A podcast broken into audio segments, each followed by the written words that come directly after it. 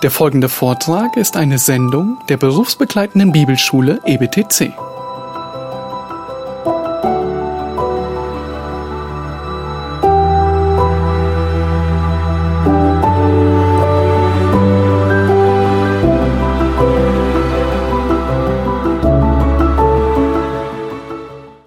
Ein kurzer Nachtrag noch zu Römer 3. Und zwar betont Paulus noch einen weiteren wichtigen Punkt, der im Rechtfertigungsgeschehen von Gott erfüllt wird gewissermaßen. Wir hatten gesagt, Rechtfertigung ist erstens die Initiative des Vaters, zweitens der Kraftakt des Sohnes, drittens Rechtfertigung bedeutet das Ergreifen im Glauben und dann fügt Paulus noch aber einen vierten Punkt hinzu, der eigentlich der erste ist.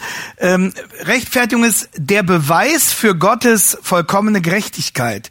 Rechtfertigung ist der Beweis für Gottes vollkommene Gerechtigkeit.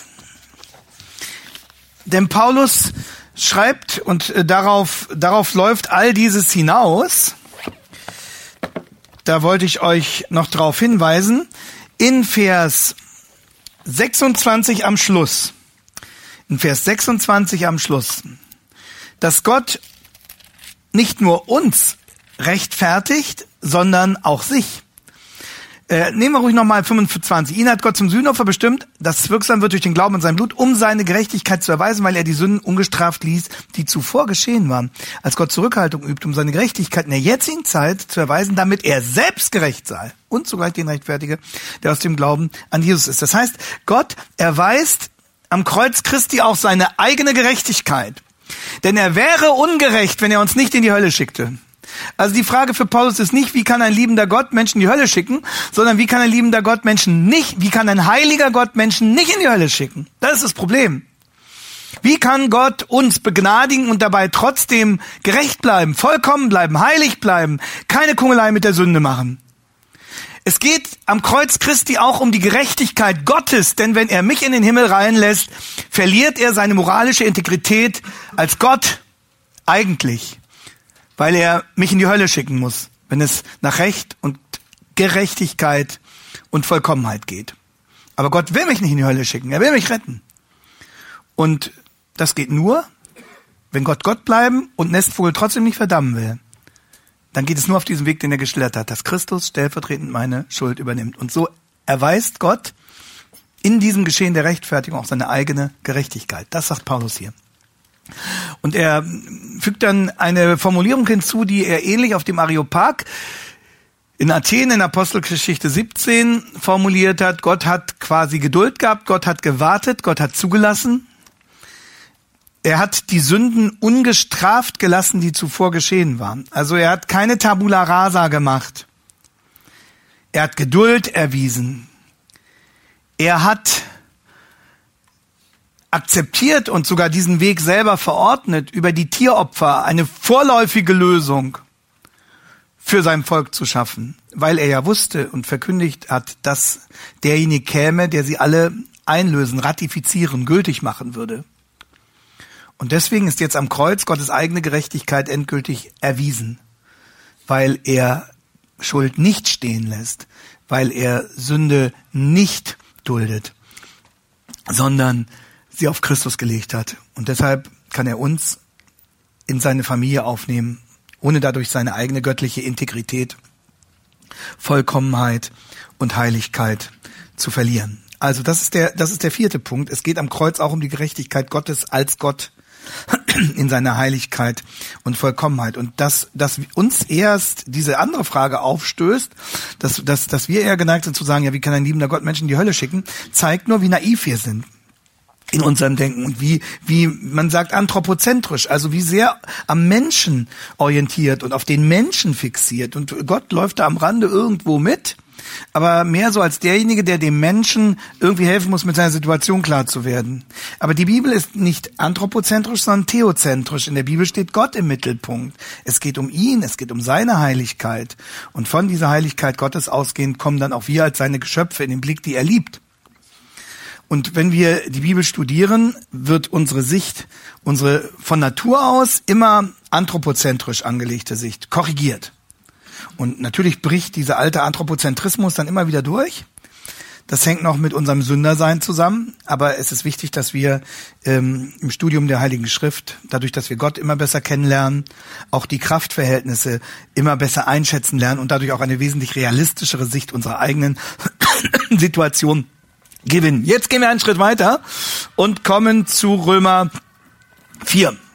Ähm, Römer 4 geht von dem aus, was wir eben dargelegt haben. Und ähm, der Kern dessen ist ja, wir haben nichts selber einzubringen. Es gibt ein altes christliches Erweckungslied. Da heißt es dann im Refrain immer und ähm, nee, im, im, da heißt es, ich glaube in der letzten Strophe und mit neuem Singen jaucht sich froh dir zu, nichts hab ich zu bringen, alles Herr bist du. Kennen Sie wahrscheinlich. Ähm, ich glaube Stern auf den ich schaue, das ist das Mercedes-Lied, genau. Und äh, da, und, und da heißt es dann am Ende und mit neuem Singen jaucht sich froh dir zu. Nichts habe ich zu bringen. Alles Herr, bist du. Sola, sola fide. Und ähm, genau diese Frage, stimmt das denn? Kann man das denn so stehen lassen? Diskutiert Paulus zu Beginn von Römer 4. Und das ist hochinteressant und das greift auch nochmal noch mal Ihre Frage von Beginn dieses Tages auf. Wie ist das Verhältnis zu Israel und den Heiden? Wie so oft redet er zunächst mit seinen Kritikern aus dem Judentum am Anfang von Kapitel 4. Was sollen wir denn sagen, dass Abraham, unser Vater, nach dem Fleisch erlangt hat?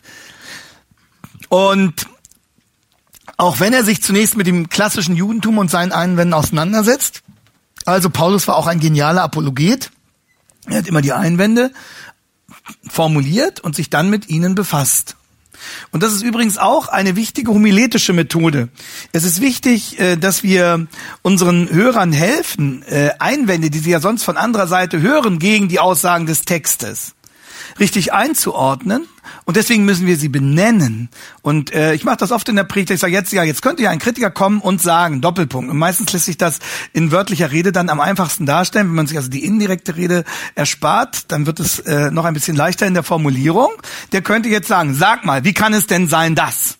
Und dann muss man die zu erwartende Gegenposition formulieren und sagen, ja, wie antwortet der Text denn auf diesen Einwand? Was ist dazu zu sagen? Und dann müssen wir es erklären.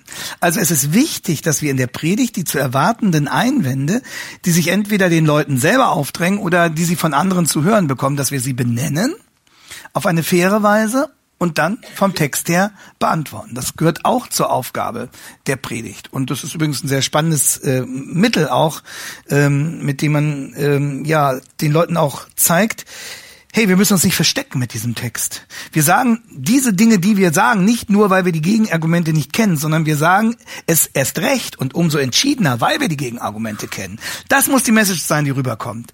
Also wir dürfen nie sozusagen ignorant sein. Ähm, und äh, das gilt im evangelistischen Zusammenhang umso mehr und erst recht, dass sie sagen, na ja, der sagt da seine naiven Sachen, der, der ist wahrscheinlich nicht vertraut mit der Gegenargumentation. Wenn der wüsste, was ich weiß, dann würde er das nicht so sagen. Und dann müssen wir ihm, dem Menschen äh, dokumentieren, ich weiß sehr wohl, was du weißt. Ähm, und ich sag dir nochmal, was du denkst und was jetzt dein Einwand ist. Aber aus den und den Gründen bin ich überzeugt, dass du schief liegst und dass du nicht weit genug gedacht hast mit deinem Einwand. Denn, und dann kommt die Argumentation. Das ist ein ganz wichtiges, ganz wichtiges Mittel in der Predigt, um unseren Hörern an dieser Stelle zu helfen. Okay. Also, und so macht es Paulus ständig. Er benennt ständig Einwände, bezieht sich damit hier jetzt auch wieder auf das Judentum. Aber, aber, wir werden sehen, dieser Widerstand ist nicht beschränkt auf die jüdischen Theologen, sondern im Judentum formuliert sich eine Haltung, die genauso gut aus unserem Herzen kommen könnte, weil sie universal menschlich ist. Der Widerstand gegen Römer 3 ist ur menschlich. Und die Institution, die sich den Widerstand gegen Römer 3 sozusagen als Geschäftsmodell zu eigen gemacht hat, ist die römisch-katholische Kirche. Die römisch-katholische Theologie ist ein einziger Kampf gegen die Wahrheit von Römer 3. Ist zutiefst religiös. Und man kann das nochmal an folgendem, an folgendem kurz zeigen. Ähm, allein der Glaube genügt nicht. Das ist das durchgängige Credo, das durchgängige Bekenntnis der römisch-katholischen Kirche. Ähm, und es ist auf den Punkt gebracht, mehrfach in den Texten des Konzils von Trient zum Beispiel, die ja immer noch in Geltung sind. Trient war die unmittelbare Reaktion, ihr seht von 1545 bis 1563, ähm, also 1545 ist übrigens dasselbe Jahr, in dem Luther sein Vorwort geschrieben hat zu seinen lateinischen Schriften, das ich vorhin zitiert habe. Da seht ihr, wie nah das dran ist. Äh, und Trient gilt bis heute, weil ja die katholische Kirche sich aufgrund ihres Selbstverständnisses dort, wo sie offiziell redet, in den Konzilien und im päpstlichen Lehramt nicht irren kann. Und deshalb kann sie auch nicht davon weg und sie will auch nicht davon weg. Das ist das, das Herzstück äh, ihrer Sicht Gottes und des Menschen. Und dort heißt es eben in dem Konzil von Trient, wer behauptet, der rechtfertigende Glaube sei nichts anderes als das Vertrauen auf die göttliche Barmherzigkeit, das ist das Römer 3, die um Christi willen die Sünden nachlässt, also vergibt. Wer das behauptet, oder dieses Vertrauen allein sei es, wodurch wir gerechtfertigt werden, der sei Anathema, der sei ausgeschlossen. Also, die Basis des römisch-katholischen Glaubens ist der Widerstand zu Römer 3. Und ähm, natürlich sprechen die auch viel von Glauben, aber wir müssen wissen, dass ähm, die katholische Lehre mit Glauben etwas anderes meint als das, was wir mit Fiducia Ascensus und Notitia beschrieben haben. Im römisch-katholischen Verständnis ist der Glaube eine Tugend. Glaube, Liebe, Hoffnung. Glaube ist eine Tugend. So. Und äh, diese Tugend wird unterstützt durch Gottes Gnade und unterstützt durch Gottes Gnade vollbringt der Glaube als Tugend Werke. Und mit diesen Werken, die er durch Gnaden Beistand erwirbt, erwirbt er sich, äh, bewirkt, erwirbt er sich Verdienste. Und diese Verdienste wiederum bringen ihn zum ewigen Leben. Und deswegen, Sie sehen, der, der, der Katholizismus kann von Glaube und von Gnade und vom ewigen Leben reden, aber das alles eingeschoben denkt er immer mit, wenn er richtig katholisch glaubt. Und ähm, deswegen genügt es nicht, dass so ein paar Begriffe Glaube, Gnade, ewiges Leben dabei sind, sondern es kommt nicht auf die Wörter an. Wir müssen immer fragen, was ist das Konzept, das hier vertreten wird? Was ist der Inhalt? Was ist die These? Was ist die Lehre, die hier verbreitet wird? Und dann kann man das sehr deutlich nachlesen ähm, im katholischen Katechismus Nummer 1813, 1814. Ich empfehle immer sehr, den katholischen Katechismus zu lesen, weil sie da äh, mit offizieller Beglaubigung durch das äh, aktuelle kirchliche Lehramt die gültige katholische Doktrin dargelegt haben und auch die ganzen Zitate aus den alten aus den alten Synodenbeschlüssen und von von Trient immer immer finden. Also wenn Sie den Katholizismus verstehen wollen, müssen Sie die, diesen Katechismus lesen. Und da wird das, was ich Ihnen eben gezeigt habe, nochmal deutlich gesagt. Der Glaube ist jene göttliche Tugend, durch die wir an Gott glauben und an all das glauben, was die Heilige Kirche uns zu glauben vorlegt. Also hier gleich nochmal das Sola Scriptura ausgehebelt. Ähm, auch das ist ähm, Dauerlehre der römisch-katholischen Kirche. Äh, das gibt übrigens auch Hartl zu, der sich äh, immer wieder gegen das Sola Scriptura ausgesprochen hat. So, und jetzt kommt, die göttlichen Tugenden machen uns fähig, als seine Kinder zu handeln und das ewige Leben zu verdienen. Die göttlichen Tugenden machen uns fähig, auf diese Art und Weise, wie ich Ihnen das eben gezeigt habe, unterstützt durch die Gnade, äh, Werke verdienstlich, ewiges Leben verdienen, das ewige Leben zu verdienen. Das ist der, der wahre katholische Glaube. Äh, das muss man einfach wissen. Ähm, Adam kann viel dazu sagen und hat das ja auch immer wieder getan. Und deswegen ist es auch nicht verwunderlich, dass der Papst zum Beispiel bei einer Predigt auf dem Petersplatz 2014 gesagt hat, there are those who believe you can have a personal, direct and immediate relationship with Jesus Christ outside the communion and mediation of the church. These temptations are dangerous and harmful. Ähm, gebt einfach ein bei YouTube Pope Francis Relationships with Jesus. Dann hört man im Hintergrund ähm, den italienischen Originalsound und hat dann die englischen Untertitel. Und das heißt, es gibt in der Tat noch solche Leute, die behaupten, man könne eine persönliche, direkte und unmittelbare Beziehung zu Jesus Christus haben, jenseits der Gemeinschaft und Vermittlung durch die Kirche. Also man könne doch tatsächlich eine persönliche Beziehung zu Jesus haben, ohne dass die kirchlich vermittelt worden sei durch Priester, Institutionen, was auch immer. Und dann fügt der Papst hinzu, diese Versuchungen sind, sind gefährlich und schädlich. Ja. Von wegen Franziskus ein halber Evangelikaler, wie Thomas Schirmacher uns das immer wieder weiß machen wollte. Es ist einfach das, gut, ist nicht drüber sprechen. Ähm, ähm, so, so, und äh, man kann das so ähm, auseinandernehmen und das ist wirklich ähm, die, die zentrale Message des Römerbriefs. Evangelisch versteht Rechtfertigung exklusiv und katholisch versteht Rechtfertigung inklusiv. Ähm, die Kirchenhistorikerin Frau Wendeburg hat das an einem sehr plastischen und populären Vergleich deutlich gemacht. Sie hat gesagt, es gibt Orangensaft aus ausschließlich frischen Orangen und Orangensaft mit frischen Orangen, ja. Und zwischen beiden besteht ein gravierender Unterschied. Ne? Ist ausschließlich aus Orangen, das ist exklusiv, oder nur mit frischen Orangen. Und das ist der Unterschied zwischen evangelisch und katholisch. Evangelisch bedeutet, wir werden ausschließlich, ne, sola fide, allein durch den Glauben, ausschließlich frische Orangen. Und katholisch bedeutet ja mit frische Orangen. Glaube muss dabei sein. Aber Werke eben auch. Und vor diesem Hintergrund versteht ihr, warum Johannes Hartl manchmal so formulieren kann, dass naive Evangelikale sagen, Mann, das ist doch einer von uns oder Bernhard Meuser oder andere. Ähm, und trotzdem alles, was er sagt, genau abgleicht mit dem, was seine katholische Dogmatik ihm erlaubt. Also das ist Hartl. Ähm, zum Beispiel folgendes Zitat. Das lesen manche Evangelikale und schmelzen dahin. Der Mensch rettet sich eben nicht selbst, indem er an die Liebe glaubt, sondern es bedurfte des gekreuzigten und auferstandenen Erlösers, um Menschen zu versöhnen, Kindern Gottes zu machen. Klingt doch gut. Es bedurfte des gekreuzigten und auferstandenen Erlösers. Ja klar, eben mit frischen Orangen. Ne? Es war erforderlich, es war nötig, dass der auferstandene Erlöser dabei ist. Aber das alles lässt sich mühelos mit der gesamten katholischen Doktrin verbinden. Der Erlöser und auferstandener Erlöser muss schon dabei sein. Aber er reicht nicht. Er muss auch noch ergänzt werden. Durch die Werke, durch das katholische System. Verstehen Sie, dieser Satz ist nicht eindeutig evangelisch. Er ist noch allgemeinchristlich, also in Anführungsstrichen christlich. Und jeder gute Katholik kann diesen Satz sprechen. Und trotzdem zugleich sagen, Jesus genügt nicht. Es bedurfte, natürlich bedurfte es des gekreuzigten Erlösers.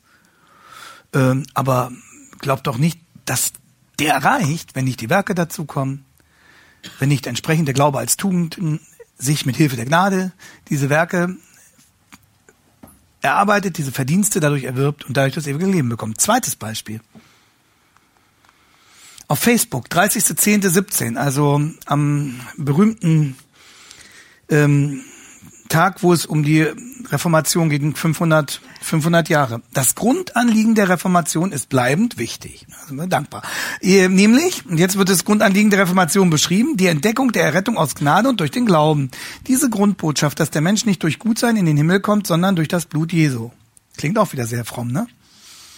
Ist aber auch wieder völlig kompatibel, völlig vereinbar mit der gesamten katholischen Lehre.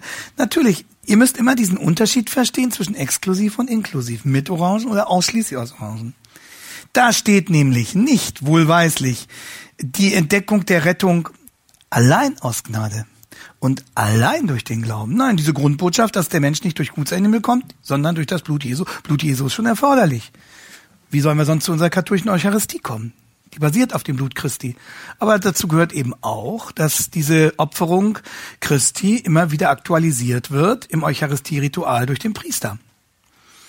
Und dazu gehört eben auch, dass ähm, dieser Christus vermittelt wird durch die Kirche. Und wer denn nun behauptet, alleine persönliche Beziehung zu Jesus, das geht schon gar nicht, das reicht schon gar nicht.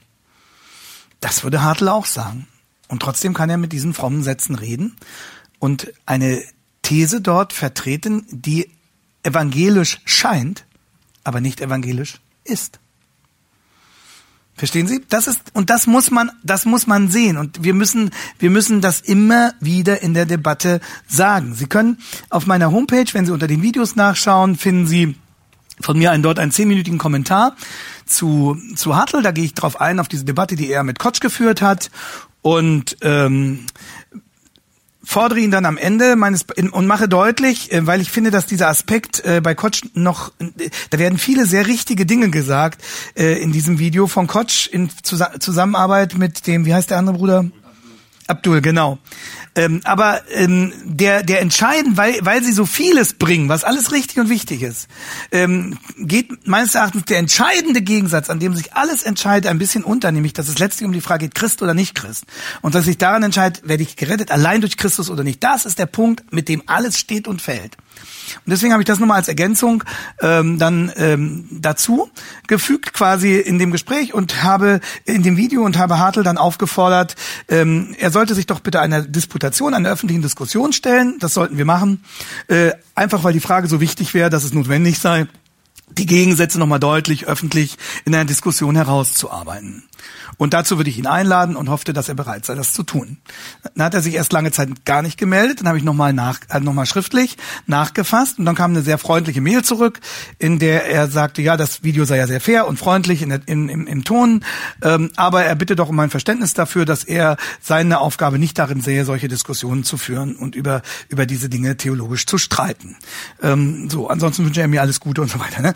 So, ähm, äh, so, nun warte ich nur auf eine Gelegenheit, wo er sich wieder in diesen Disput einmischt äh, und sagt, wir können wunderbar als Evangelischen Katholiken zusammenarbeiten. Dann werde ich ihm sofort schreiben und sagen, lieber Hartl, du hast doch gesagt, du willst nicht streiten an der Stelle und du willst dich nicht einmischen in diese Diskussion. Ne? Er will schon. Er will nämlich immer als der Protagonist auftreten, der sagt, lasst uns zusammenkommen. Es gibt keinen Unterschied. Er will schon, aber er will nur nicht sich einer solchen äh, kritischen Direktdiskussion stellen. Dann soll er, und dann will ich dann halte ich ganz raus. Du sagst, du willst nicht darüber diskutieren, dann halte ich raus. Aber er macht ja immer Propaganda in die eine Richtung und demzufolge müsste er sich eigentlich einer solchen öffentlichen Debatte stellen, was er nicht will was ich auch irgendwie verstehen kann. Aber jetzt wird man sehen, wie, wie, wie, die Dinge, wie die Dinge weitergehen. Wir müssen nur wissen, was evangelisch klingt und was wirklich evangelisch ist. Ne? Das sind dann so ähm, Verbrüderungsversuche ähm, zwischen Schirmacher und dem Papst. Also der Papst ist hier der rechts, ne? das ist äh, auch klar.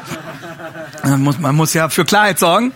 Ähm, oder hier äh, Anselm, äh, Anselm Grün, der Benediktinerpater bei einer gemeinsamen Veranstaltung mit Steffen Kern, dem äh, führenden Repräsentanten des schwäbischen Pietismus.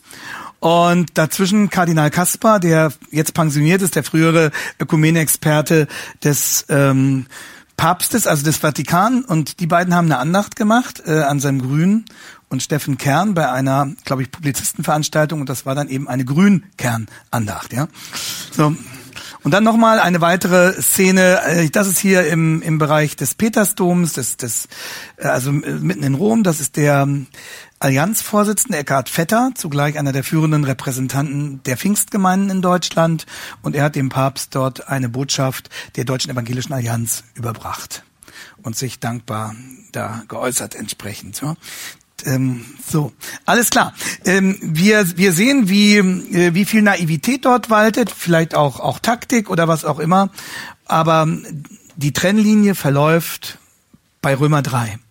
Und was die katholische Kirche hier repräsentiert, ist dieser urmenschliche, urreligiös-menschliche Widerspruch dagegen, dass wir allein durch Christus gerettet werden und durch niemand sonst. Und das ist genau das Thema von Römer 4. Deswegen habe ich das an dieser Stelle eingefügt. Und das wollen wir jetzt noch vor der Pause schaffen. Bis, drei, bis 12 Uhr müssen wir fertig sein. Das kriegen wir hin. Also, eins bis acht. Was wollen wir denn sagen? Dass Abraham, unser Vater, nach dem Fleisch erlangt hat. Wenn nämlich Abraham aus Werken gerechtfertigt worden ist, hat er zwar Ruhm, aber nicht vor Gott. Denn was sagt die Schrift? Abraham aber glaubte Gott. Abraham aber glaubte Gott. Und das wurde ihm als Gerechtigkeit angerechnet.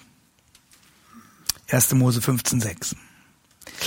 Wer aber Werke verrichtet, dem wird der Lohn nicht aufgrund von Gnade angerechnet, sondern aufgrund der Verpflichtung.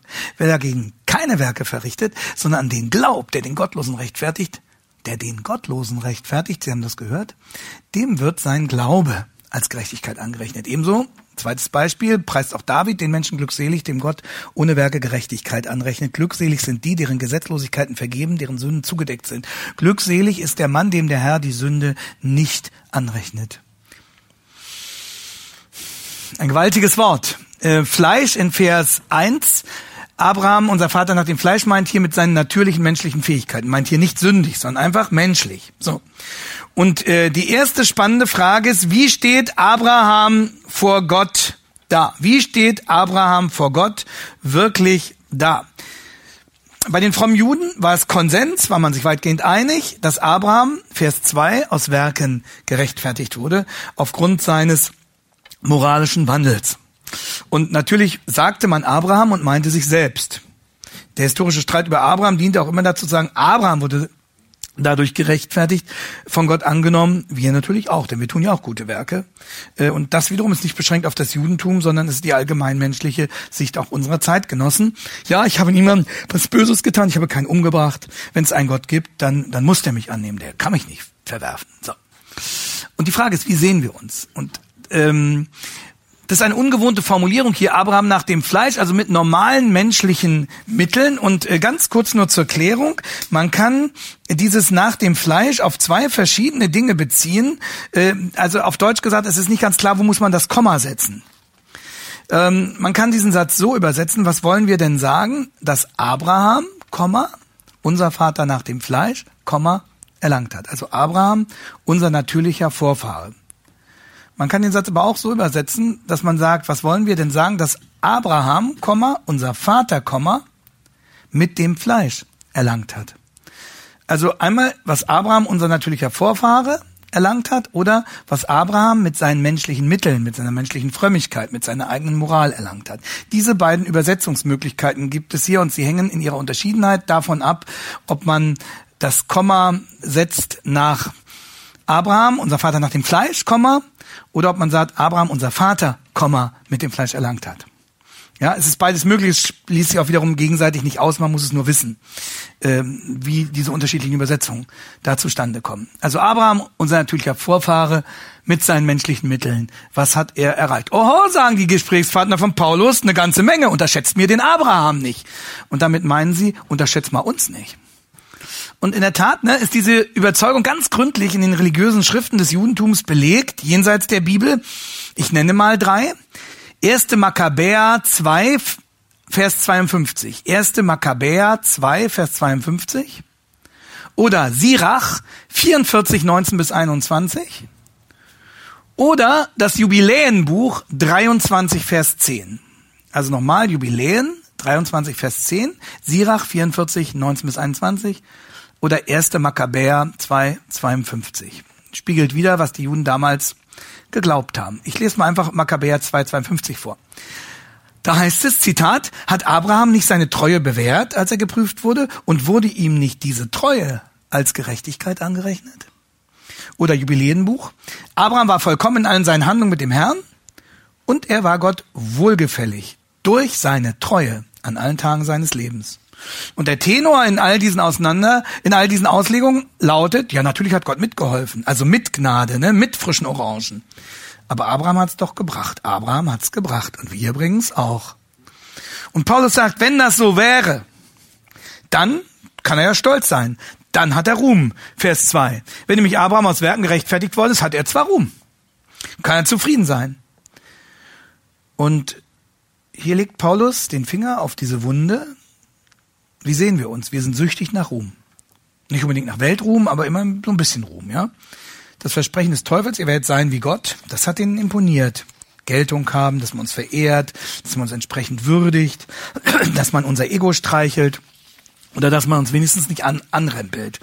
Und sogar unsere Minderwertigkeitskomplexe sind noch eine Folge unserer Sehnsucht nach Geltung. Sonst hätten wir keine Minderwertigkeitskomplexe. Also Ruhmsucht. Wilhelm Busch hat das in seiner direkten Art so gesagt, das ist nicht der Dichter, sondern der Evangelist.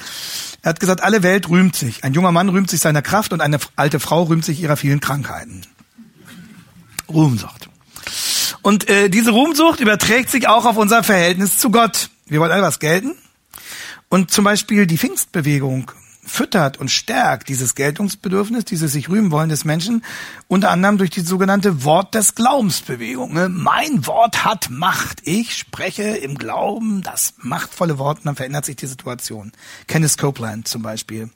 Oder Benny Hinn, Vance, Margis, könnte viele gute Zitate in Strange Fire. Also, wie heißt die deutsche Übersetzung zu Strange Fire? Freiwilliges danke. Äh, findet ihr viele Zitate dadurch, ist auch sehr gut mit einem Index versehen, kann man alles nachlesen. Oder Teile der psychologisierten Seelsorgebewegung, die alles tun, um unser Ego zu pampern. Ne? Achte genug auf deine Bedürfnisse und so weiter. Religiöse Ruhmsucht ist dann sozusagen die Spitze des Eisbergs und macht Gott die Ehre streitig. Und Paulus wusste das, Paulus kannte das ja. Und er sagt, wenn Abraham durch seine durch seine Werke es gebracht hätte, dann hätte er Ruhm. Und dann fügt er wie so ein Ausruf gleich hinzu, am Ende von Vers 2, aber nicht vor Gott. Denn was sagt die Schrift? Bisher hatte Paulus immer gesagt, was wollen wir sagen? Und jetzt fragt er, was sagt die Schrift? Und die Schrift sagt uns, wie Gott uns sieht. Übrigens äh, wieder ein Beispiel dafür, wie Paulus die Schrift gesehen hat, welche Autorität er der Heiligen Schrift zugebilligt hat. Ähm, er spricht hier personifiziert von der Heiligen Schrift. Also als ob sie eine Person wäre. Ne? Man erwartet, er sagt, was sagt Gott? Und Paulus sagt, was sagt die Schrift? Wo die Schrift spricht, spricht Gott.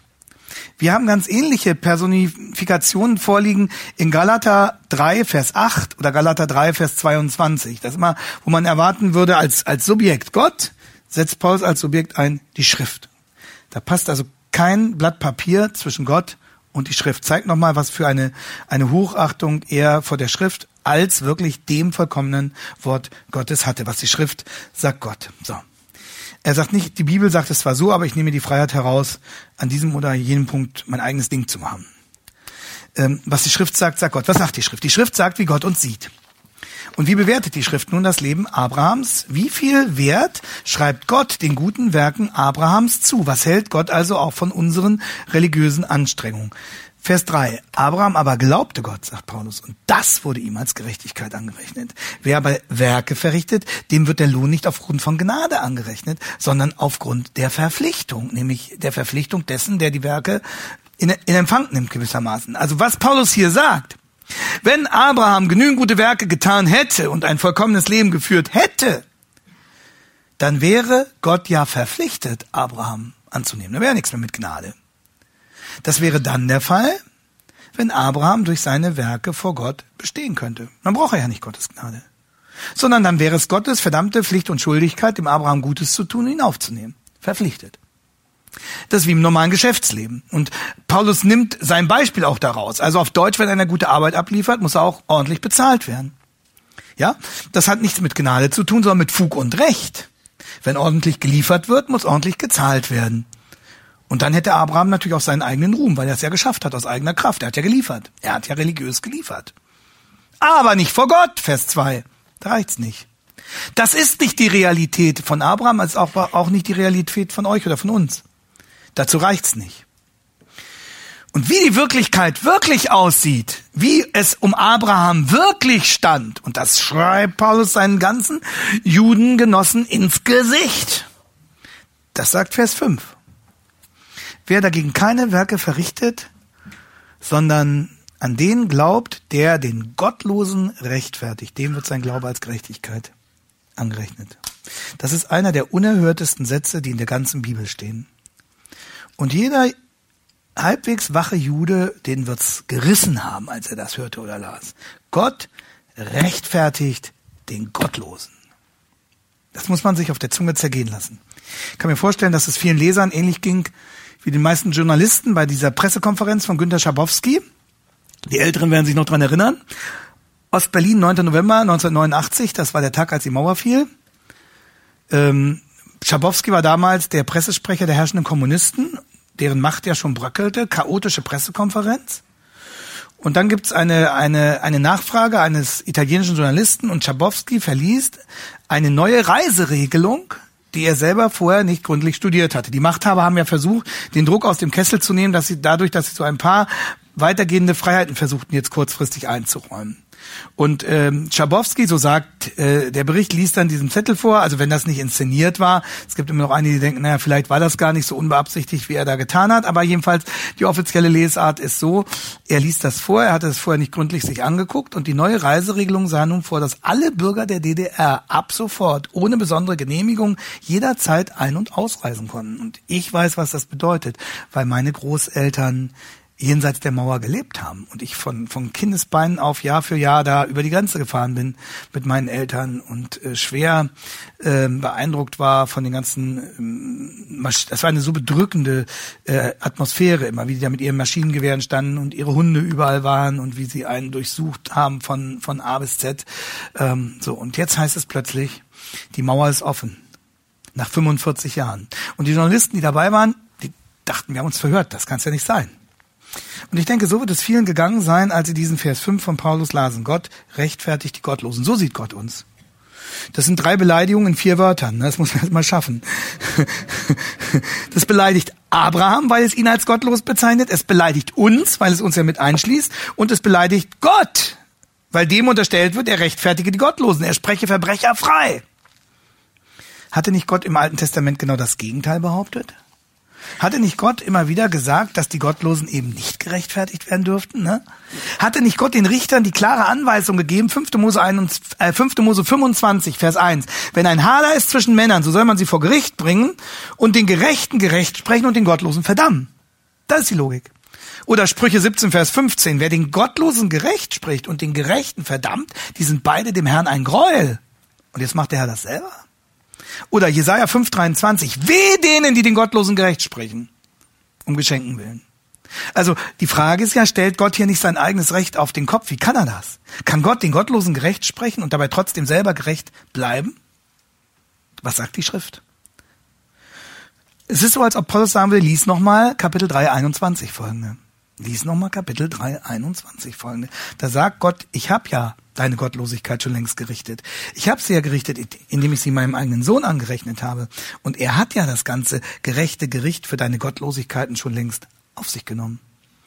Deswegen hat Willem Busch oft gesagt, ähm, ich brauche keine Angst mehr vor dem Gericht Gottes zu haben, denn mein Gericht ist bereits geschehen. Mein Gericht geschah auf Golgatha. Ma wurde ich gerichtet. Da ist Christus meinen Tod gestorben. Da hat er meine Schuld getragen. Das war mein Gericht. Und das bedeutet auch, dass ich zugebe, dass das meine Position ist, dass ich das verdient habe. So, also, und er hat es doch schon getragen. Römer 5, Vers 6, Christus ist für uns Gottlose gestorben. Christus ist für uns Gottlose gestorben. Deswegen kann Gott die Gottlosen rechtfertigen. Oder Jesaja 53, die Strafe liegt auf ihm. Oder dieser, dieser Hammersatz, 2. Korinther 5, Vers 21, Gott hat den, der von keiner Sünde wusste, für uns zur Sünde gemacht für uns zur Sünde gemacht. Oder Galater 3, 3, 13. Christus wurde ein Fluch für uns. Nicht nur er wurde, er wurde für uns verflucht, sondern er wurde selbst ein Fluch für uns. Das ist Gottes Bewertung. Ich sehe mich anders, Gott sieht mich so. Und Christwerden beginnt damit, dass ich meine eigene Sicht von mir selbst aufgebe und Gottes Sicht von mir selbst akzeptiere. Das ist, das ist sozusagen, wir würden sagen, der Casus Knaxus. Das ist das, das Momentum. Das ist der Punkt, an dem sich die ganze Geschichte wendet, ja. Dass ich Gottes Urteil über mein Leben akzeptiere und übernehme als mein eigenes Urteil über mich. Und damit mich von meinem eigenen Urteil über mich verabschiede, das immer viel zu gut ausgefallen ist. Und das selbst bei den Leuten, die sagen, sie hätten schlechtes Selbstbewusstsein, immer viel zu gut ausgefallen ist. So, und jetzt beschreibt Paulus noch. Also er sagt erst, wie siehst du dich? Wie sieht Gott dich? Und jetzt bleibt eine Sache am, am Schluss noch offen, das schaffen wir noch. Ähm, wie macht Gott mich passend?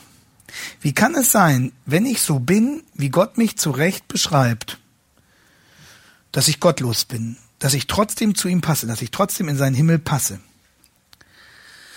Davor ist eben diese Erkenntnis gesetzt, ich passe nicht rein. Ne? Und Luther hat das wunderbar auf den Punkt gebracht. So, er hatte wirklich von Gott diese ganz besondere Begabung geschenkt bekommen, diese tiefen biblischen Wahrheiten griffig in eine kraftvolle Sprache zu kleiden, ähm, die den Menschen mit dieser Wahrheit Gottes konfrontierte. Luther hat es so ausgedrückt. Er hat gesagt, es ist Gottes Eigenschaft, aus nichts etwas zu machen. Also Schöpfung aus dem Nichts, ne? Und darum, wer noch nicht nichts ist, aus dem kann Gott auch nichts machen. Es ist Gottes Eigenschaft, aus nichts etwas zu machen. So, wie macht Gott mich jetzt passend? Das beschreibt Paulus in den nächsten Versen, aber auch in Vers 3 und Vers 5 mit einem, ja, ich würde fast sagen, mit einem Zauberwort, also im recht verstandenen Sinne.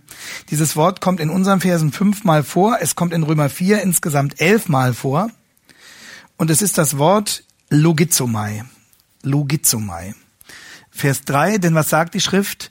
Das wurde ihm als Gerechtigkeit, als sein Glaube angerechnet. Oder Vers 5, äh, wer an den, glaubt, der die Gottlosen rechtfertigt, dem wird sein Glaube als Gerechtigkeit angerechnet. Was ist für ein Wort? Angerechnet. Dieser Begriff kommt aus dem Finanzwesen und bedeutet, dass meinem Konto etwas gut geschrieben wird. Also wenn man das Beispiel von Vers 4 nimmt, was Paulus hier hatte mit dem Lohn, der Lohn wird verdienter Lohn wird gut geschrieben, wird gut, wird meinem Konto gut geschrieben. Aber in, in, in dem Fall, von dem Paulus hier im Bezug auf uns redet, wird uns etwas gut geschrieben, wird uns etwas angerechnet, obwohl wir ja gottlos sind, was wir also nicht verdient haben, was uns eigentlich nicht zusteht. Das ist hier gemeint. Es wird uns etwas gut geschrieben, was uns nicht zusteht. Und jetzt ist die Frage, was schreibt Gott uns gut? Was ist die Währung, die er da reinschreibt in unser Konto? Was rechnet er uns an? Das uns eigentlich nicht gehört. Seine Gerechtigkeit, seine Vergebung, seine Heiligkeit. Das ist, verstehen Sie, das ist ein freies Geschenk Gottes. Er schreibt uns das gut, wir haben nicht den geringsten Anspruch darauf. Das ist ein souveräner Gnadenakt. Er schreibt es meinem Konto gut. Seine Gerechtigkeit, Vers 3, Vers 5, Vers 6. Und ähm, er rechnet mir nicht ab, er, er tilgt das, was meine Schuld ist. Vers 7 und 8, das kleidet ja Paulus in das Zeugnis von David. Glückselig sind die, deren Gesetzlosigkeiten vergeben und deren Sünden zugerechnet sind. Glückselig ist der Mann, dem der Herr die Sünde nicht anrechnet. Also meine, meine Bösartigkeit rechnet er mir nicht an, meinen Unglauben rechnet er mir nicht an und seine Gerechtigkeit rechnet er mir an. Da haben wir wieder den fröhlichen Wechsel. Und Gott bleibt trotzdem gerecht, obwohl er mir die Schulden erlässt. Darum legt er die Schuld auf Jesus. Er hat den, der von keiner Sünde wusste, für uns zur Sünde gemacht. Und da sehen wir, dieses Bild passt in die Finanzwelt, dieses Bild passt genauso gut zur Justiz. Jesus wird schuldig gesprochen, obwohl er unschuldig ist, damit Gott mich freisprechen kann, obwohl ich schuldig bin. Der fröhliche Wechsel. Das ver verluderte Hürlein, das jetzt den ganzen Reichtum und die Vollkommenheit des Bräutigams angerechnet bekommt. Und der, der kriegt ihren ganzen Dreck angerechnet, aber dem macht es nichts aus, weil der so stark ist, dass in ihm alle Sünde verschlungen ist. Durch seinen Tod am Kreuz und seine Auferstehung. Das ist eine riesen Transaktion einseitig zu unseren Gunsten. Und das ist Gnade. Das ist Gnade. Das kann man gar nicht radikal genug formulieren. Und wissen Sie, ähm, wir neigen als, als Menschen alle dazu, unsere eigene Situation zu verharmlosen. Das ist, das ist auch nochmal noch eine Folge des Sündenfalls. Wir finden uns einfach nicht so schlecht. Das fällt uns schwer, uns so schlecht zu finden. Und ähm, das wiederum hat auch damit zu tun, dass wir viele Leute kennen, die vordergründig noch viel schlechter sind als wir. Und in dem Sinne ist es manchmal hilfreich, wenn jemand aus einem ziemlich zerstörten Leben kommt das hat viele Nachteile. Also ich bin dankbar, dass ich in einem gläubigen Elternhaus aufwachsen durfte, dass, dass äh, meine Eltern mir ganz früh ähm, Jesus nahegebracht haben. Mein Vater zunächst, meine Mutter hat sich dann jetzt selbst bekehrt, als ich, da war ich schon sechs oder sieben. Aber dass mir dadurch, dass, dass wir ein geborgenes Elternhaus hatten, das uns sehr gefördert hat, und das uns auch geholfen hat, uns kritisch mit dem, dem Zeitgeist und der Politik auseinanderzusetzen, ganz früh politisiert worden, irgendwo muss er herkommen. Ähm, das, ähm, und unseren Kindern geht es jetzt ja wieder genauso. Ähm, ähm, da bin ich sehr, sehr dankbar dafür und das hat mich vor vielem bewahrt und das hat mir vielleicht an manchen Stellen auch geholfen, manche Dinge dann schneller in den Griff zu kriegen und so weiter. Da sollten wir dankbar dafür sein, wenn Gott uns einen solchen Weg geführt hat. Aber Gott hat eben mit jedem seine eigene, seine, sein, Gott schreibt für jeden Menschen seine eigene Biografie. Und äh, in der Hinsicht aber, denke ich, kann es eine Hilfe sein. Und das ist auch ein bisschen so ausgleichend, ne? Das ist deren Vorteil. Wenn jemand so, so richtig, auch, auch schon nach menschlichen Kriterien, so in dieser, in dieser verlorenen, bösartigen, gescheiterten, miesen Situation gewesen ist. Vielleicht fällt es dem manchmal leichter, diese Realität zu verstehen, anzu, anzuerkennen und, und uns denen es denen das erspart geblieben ist, aber wir müssen umso, umso dringlicher das studieren. Und Gott bitten sagen, lass es mir wirklich klar sein. Bewahre mich vor diesem Stolz in meinem Herzen und vor diesem, diesem letzten Hintertürchen, hinter dem diese Überzeugung lauert, dass ich ja so ganz so blöd doch nicht bin. Und dass du eigentlich ganz froh sein kannst, Gott, dass ich mich bekehrt habe. Ja, das ist, und das ist im Grunde genommen, das ist, das ist die Wurzel der Sünde, würde Luther sagen. Weil es sozusagen, sozusagen die fromm getarnte Version unseres Stolzes und unserer Rebellion ist gegen Gott und seine Gnade. Und das, da können wir immer nur den Herrn bitten, dass er uns einfach eine ehrliche, eine ehrliche Beugung vor ihm schenkt. Das hat nichts zu tun, dass wir hier uns emotional zerknirscht geben müssen oder so. Und je mehr Tränen wir weinen, umso ehrlicher ist es. Klar, man kann auch mal Tränen darüber weinen. Das ist, jeder drückt das auf eine andere Weise aus. Aber, aber, dass, dass wir das einfach zugeben, Herr, dein Urteil ist wahr und es stimmt. Es stimmt über meinem Leben, ha, genauso über dem Leben jedes anderen Sünders. So, und Gott in seiner Gnade will es schenken, dass unsere Verkündigung dieser Wahrheit in den Herzen unserer Hörer diese Erkenntnis und diese, dieses innere Beschämtsein bewirkt, weil es Gott die Ehre gibt und weil es uns umso, umso bedingungsloser greifen lässt nach dem, was Christus für uns getan hat. Und uns, uns so klar macht, dass es sowas von 150-prozentig auf seine Gnade ankommt. Und auf nichts sonst. Auf deine, wir singen das gern bei uns in der Gemeinde, auf deine Gnade her kommt es an und nicht auf das, was wir selbst getan. So. Es kann nur so sein, dass Gott die Gottlosen rechtfertigt, weil es das Kreuz gibt. Und ähm, das hat der Herr Jesus schon in diesem drastischen Gleichnis Matthäus 22, 1 bis 14 deutlich gemacht, ne? dass er uns das dann wirklich anrechnet und dass er uns eben an seinem Festmahl teilnehmen lässt, nicht als Schmuddelkinder, nicht als Leute, die wir irgendwo am Katzentisch in der letzten Ecke sitzen, weil er sich derer schämt, sondern wir sitzen wie am Festmahlstisch in strahlenden weißen Gewändern.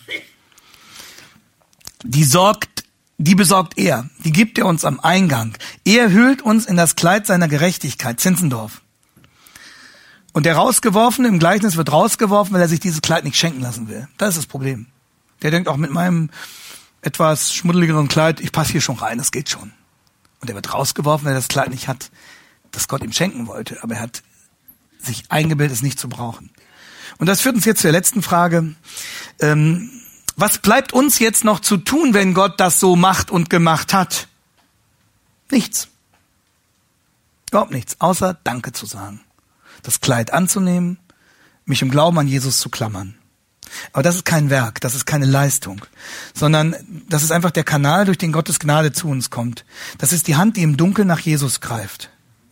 Das ist die blanke Erleichterung, die mit Tränen in den Augen das Geschenk der Vergebung annimmt. Das ist das kindliche Vertrauen, das sich gern beschenken lässt. Das, das begierig nach dem Festkleid greift, das Gott uns überstreift. Und Paulus sagt, Genau durch diesen Glauben wurde im Prinzip auch schon Abraham gerettet, durch nichts anderes. Natürlich hatte Abraham das noch nicht alles so differenziert verstehen können wie wir. Aber Abraham hat das geglaubt und akzeptiert, was Gott ihm bis dahin gesagt hatte. Und darauf hat er sich verlassen. Und wohlgemerkt, dazu gehörte nicht nur die Zusage der Nachkommenschaft, sondern dazu gehörte auch das Versprechen, dass Jesus einmal kommen würde. Woher wissen wir das? Schlagen Sie nochmal Johannes 8, Vers 56 auf. Johannes 8, Vers 56, wir erfahren das aus dem Mund unseres Herrn selbst. Johannes 8, Vers 56. Da sagt Jesus in einer Diskussion mit, mit jüdischen Religionsvertretern, Abraham, euer Vater, Johannes 8, 56, Abraham, euer Vater, frohlockte, dass er meinen Tag sehen sollte und er sah ihn. Und sein Gegenüber haben diesen unerhörten Anspruch begriffen und haben gesagt, du bist noch nicht 50 Jahre alt, hast Abraham gesehen? Und Jesus sagt, wahrlich, weil ich sage, ehe Abraham war, bin ich. Präexistent, von Ewigkeit zu Ewigkeit heißt das. Darum sie Steine auf, um sie auf ihn zu werfen, weil sie gesagt haben, das ist Gotteslästerung, es gibt nur Steinigung. Ja, Abraham, euer Vater, frohlockte, dass er meinen Tag sehen sollte. Der hat sich schon gefreut. Und er sah ihn. Und er freute sich. Und bei David war es ähnlich. Auch David wusste, dass der Messias kommen würde. David und Abraham beide schon an Jesus geglaubt, soweit das eben zu ihrer Zeit damals, aufgrund dessen, was Gott ihnen bis dahin schon gezeigt hatte, möglich war. Und wir haben so viel mehr Informationen und wir wissen alles, was Jesus getan hat. Und äh, wir, wir beginnen so zu verstehen, was Charlotte Elliott ähm, mit ihrem berühmten Lied 1835 gemeint hat. Also es hat nicht vergleich, zu vergleichen mit, mit Jim Elliott und seiner Frau, sondern das war noch, das war eine Liederdichterin, Charlotte Elliott. Und sie hat dieses berühmte Lied geschrieben, Just as I am. Ja, und das ist dann in Deutschland bekannt geworden durch diese Übersetzung, so wie ich bin, so muss es sein haben Generationen von Christen gesungen und ähm, ich habe es immer nicht verstanden, was ist da eigentlich damit gemeint, habe mir auch nie so viel Gedanken darüber gemacht, so wie ich bin, so muss es sein. Ähm, gemeint ist, so wie ich bin in meiner Gottlosigkeit. Das meint sie hier. So wie ich bin, so wie Gott mich sieht. Ich kann mich nicht besser machen. So, ich kann nur so kommen, wie ich bin. Wenn ich warte, bis ich mich ein bisschen aufgehübscht habe, werde ich nie kommen, weil ich nie so aufgehübscht sein kann, dass ich zu Gott passe. Und dann heißt es in der zweiten Strophe, ich warte gar nicht erst, äh, also im englischen Original ist es noch viel schöner. Ich habe es gerade leider den Text nicht hier, aber ich, ich trage den nochmal nach. Äh, ich warte gar nicht erst, heißt es so übersetzt in etwa, den einen oder anderen dunklen Flecken noch zu beseitigen, sondern ich komme lieber gleich. Also nach dem Motto, ich, ich probiere nicht an meinem Leben irgendwie herum zu retuschieren, es bringt ja sowieso nichts. Sondern so wie ich bin, so muss es sein, so komme ich. Äh, alles andere ist sowieso unmöglich. So verloren, wie ich bin, komme ich. Und so, nur so kann ich kommen. Und so nimmt Gott mich an, um Christi willen. Das ist die, äh, sozusagen die Fortsetzung von Römer 3 durch Römer 4, in dem Paulus auch an Abraham nochmal deutlich macht, was allein trägt, was allein rettet. Und dass wir 0,0000 durch unseren eigenen Beitrag da kooperieren können. Und dann wird das noch weiter entfaltet mit Abraham im Kapitel 4 und dann, dann kommt, kommt das Kapitel 5. Und ich, be, bevor wir jetzt auseinandergehen, möchte ich Ihnen noch kurz aushändigen und kommentieren. Jetzt die, die nächste, die etwas erweiterte Fassung der Gliederung, wenn Sie das nochmal herumgeben ähm, und kurz draufschauen. Ähm, mit äh, Vers 25 endet dann dieser zweite Hauptteil. Also der erste Hauptteil lautete ja, ähm, ja genau, wir geben das noch kurz rum, dass Sie es mitnehmen können, ähm, stand ja unter der Fragestellung, ähm, wie ist die Situation eines jeden Menschen? Alle unter dem Zorn Gottes, ohne jegliche Hoffnung und Chance. Und dann äh, der zweite Hauptteil, 321 bis 425, beantwortet die Frage, wie bekomme ich das Heil? Und dieser Passus geht bis zum Ende von Kapitel 4. Da geht es um Abraham als Ausweis dessen, dass auch er nur dadurch gerettet wird. Und das endet dann so schön, dieses vierte Kapitel, in dem alles quasi nochmal zusammengefasst wurde.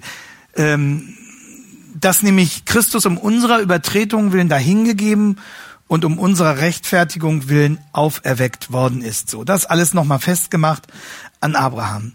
Und jetzt ähm, geht Paulus einen Schritt weiter nachdem er das, das dargelegt hat und, und entfaltet hat. Und jetzt widmet er sich der nächsten Frage. Wie kann ich dessen gewiss sein? Weil ja, er merkt ja, er weiß ja, es wird ja ständig diskutiert. Er muss sich ja ständig auch mit diesen ganzen Einwänden auseinandersetzen. Es sind Einwände, die von außen kommen, aber es sind auch immer wieder sozusagen Einsprüche dabei, die von innen kommen. Kann ich dessen überhaupt gewiss sein? Und auf diese Frage antwortet Paulus dann in dem nächsten großen Abschnitt, der mit 5.1 beginnt und bis 8.39 durchläuft, nämlich die Frage, kann ich meines Heils gewiss sein? Im zweiten Hauptteil geht es um die Frage, wie bekomme ich das Heil? Und ab Kapitel 5 geht es bis äh, zum Ende von Kapitel 8 um die Frage, wie kann ich meines Heils gewiss sein? Geht das überhaupt? Man hätte das auch anders erwarten können. Man hätte sagen können, okay, Paulus beschreibt in, äh, im ersten Hauptteil die Verlorenheit, im zweiten Hauptteil, wie man gerettet wird. Äh, und jetzt kommt er, kommt er zum dritten Hauptteil und sagt, also okay, du bist jetzt bekehrt. Was folgt daraus für dich persönlich? Welchen Unterschied macht das für dein Leben? Wie kannst du das jetzt in die Praxis umsetzen? Aber das kommt noch nicht. Das kommt dann auch noch, aber es kommt noch nicht sondern Paulus schiebt noch diesen dritten Hauptteil dazwischen, der in Kapitel 5 beginnt und erklärt die Frage, kann ich dessen gewiss sein? Gibt es, gibt es Heilsgewissheit? Und die Heilsgewissheit ist die große Klammer, die diesen ganzen dritten Teil einschließt. Es beginnt in Kapitel 5.1, da wir nun aus Glauben gerechtfertigt sind, und das haben wir nun äh, ausführlich dargelegt bekommen, so haben wir Frieden mit Gott durch unseren Herrn Jesus Christus. Und ähm, er sagt, das ist im Grunde genommen ein Doppelgeschenk, das Gott uns macht. Wir haben jetzt Frieden mit Gott. Das ist sozusagen unsere aktuelle Luxusausstattung als Christen. Und äh, das eröffnet uns und garantiert uns gleichzeitig eine Zukunftsperspektive, Vers 2, durch den wir im Glauben auch Zugang haben zu der Gnade, in der wir stehen und wir rühmen uns der Hoffnung auf die Herrlichkeit Gottes. Also wir Peace Now, wir haben jetzt Frieden mit Gott und gleichzeitig haben wir die sichere Zukunftsperspektive, der, derer wir uns rühmen können, über die wir uns freuen können, für die wir dankbar sein können. Wir rühmen uns der Herrlichkeit Gottes. So, wir sind gewiss. Und das ist sozusagen der Anfangsteil der Klammer und äh, der Endpunkt der Klammer, also die das Ganze sozusagen als Klammer abschließt, findet sich am Ende von Kapitel 8 das große hohe Lied der Liebe. Und äh, da besingt Paulus das auch mit vielen alttestamentlichen Zitaten. In allem überwinden wir weit durch den, der uns geliebt hat. Vers 38, denn ich bin gewiss, dass weder Tod noch Leben, weder Engel noch Fürstentümer, noch Gewalten, weder Gegenwärtiges noch Zukünftiges, weder Hohes noch Tiefes, noch irgendeine andere Kreatur uns zu scheiden vermag von der Liebe Gottes, die in Christus Jesus ist, unserem Herrn. So, das hohe Lied der Heilsgewissheit. Und innerhalb dieser Klammer verhandelt Paulus nun die Frage, was begründet unsere Heilsgewissheit? Was bedeutet es, dass wir den Heiligen Geist haben, der uns vergewissert, dass wir Gottes Kinder sind? In dieser Klammer thematisiert er die Frage der Heiligung. Die Praxis der Heiligung entfaltet er dann ab zwölf. Aber das, den Grundsatz der Heiligung, den entfaltet er hier. Was heißt das, dass ich, der ich immer noch so diesen alten Menschen ja mit mir rumtrage, ne? Äh, Luther hat das so ausgedrückt, er hat gesagt, der, der alte Adam muss jeden Tag neu ersäuft werden. Und er hat hinzugefügt, aber das Biest kann schwimmen. Ja, er muss jeden Tag neu ersäuft werden, aber das Biest kann schwimmen. Das heißt, das ist die Realität, die wir ja kennen, alle. Wir wissen, wir leben in der Heiligung, der Herr ist stärker, im Glauben sind wir gerecht, wir sind gekleidet in das Kleid seiner Vollkommenheit und wir sind die Typen, die wir sind. Und manchmal werden wir über uns selber rot. Ist gut, wenn das noch, wenn das noch geht. So. Und wie, wie kommen wir mit dieser Spannung klar, dass wir das neue Leben haben, dass wir Gottes Kinder sind und dass wir zugleich auch noch diese Typen sind, die wir sind? Und das entfaltet er in Römer 6. Also es geht um Heiligung, es geht trotzdem um Gewissheit. Und es geht um die Frage dann in Römer 7, wie komme ich damit klar, dass ich als Gerechtfertigter immer noch mit meiner Sünde konfrontiert bin. Und mein Ziel für heute Nachmittag ist es, dass wir sozusagen diese, diese drei, diese drei Schritte oder diese drei Aspekte, die in, innerhalb dieser Klammer der Heilsgewissheit verhandelt werden, ähm, uns anschauen. In Kapitel 5 geht es nochmal um die Frage, was begründet unsere Gewissheit? In Kapitel 6, da werden wir einen Ausschnitt daraus nehmen, geht es um dieses Spannungsfeld der Heiligung. Heiligung in der Spannung zwischen altem Menschen und neuem Menschen. Und dann möchte ich unbedingt äh, in der dritten Stunde heute Nachmittag Römer 7, den zweiten Teil von Römer 7 mit Ihnen ansehen, äh, wo Paulus diese Problematik verhandelt, dass er immer noch erschrickt über, über sich selbst und wie er damit, wie er damit klarkommt, ja? Also einen Abschnitt aus Römer 5, damit fangen wir dann an um eins, dann einen Ausschnitt aus Römer 6 und einen Ausschnitt aus Römer 7.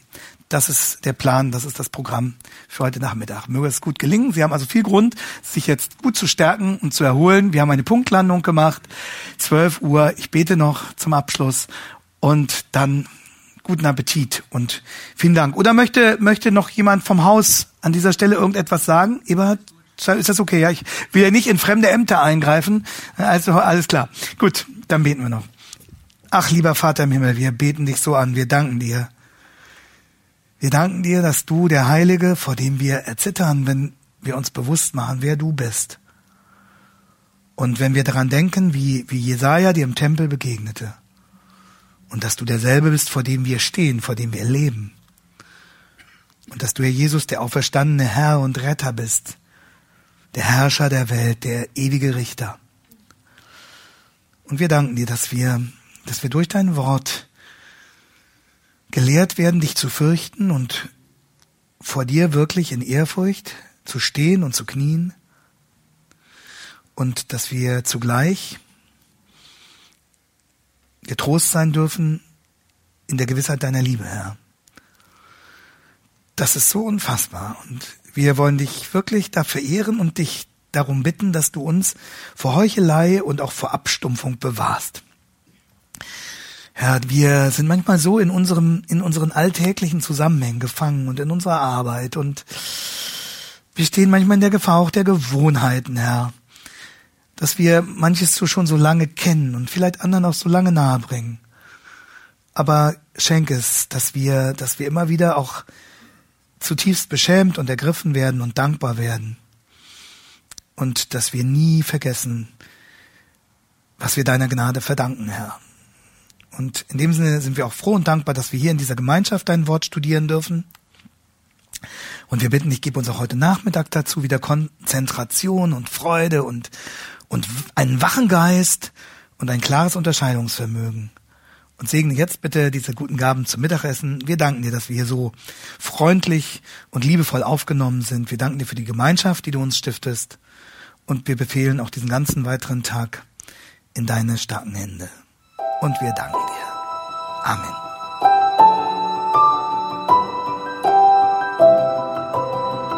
Diese Sendung war von der berufsbegleitenden Bibelschule EBTC. Unser Ziel ist, Jünger fürs Leben zuzurüsten, um der Gemeinde Christi zu dienen. Weitere Beiträge, Bücher und Informationen findest du auf ebtc.org.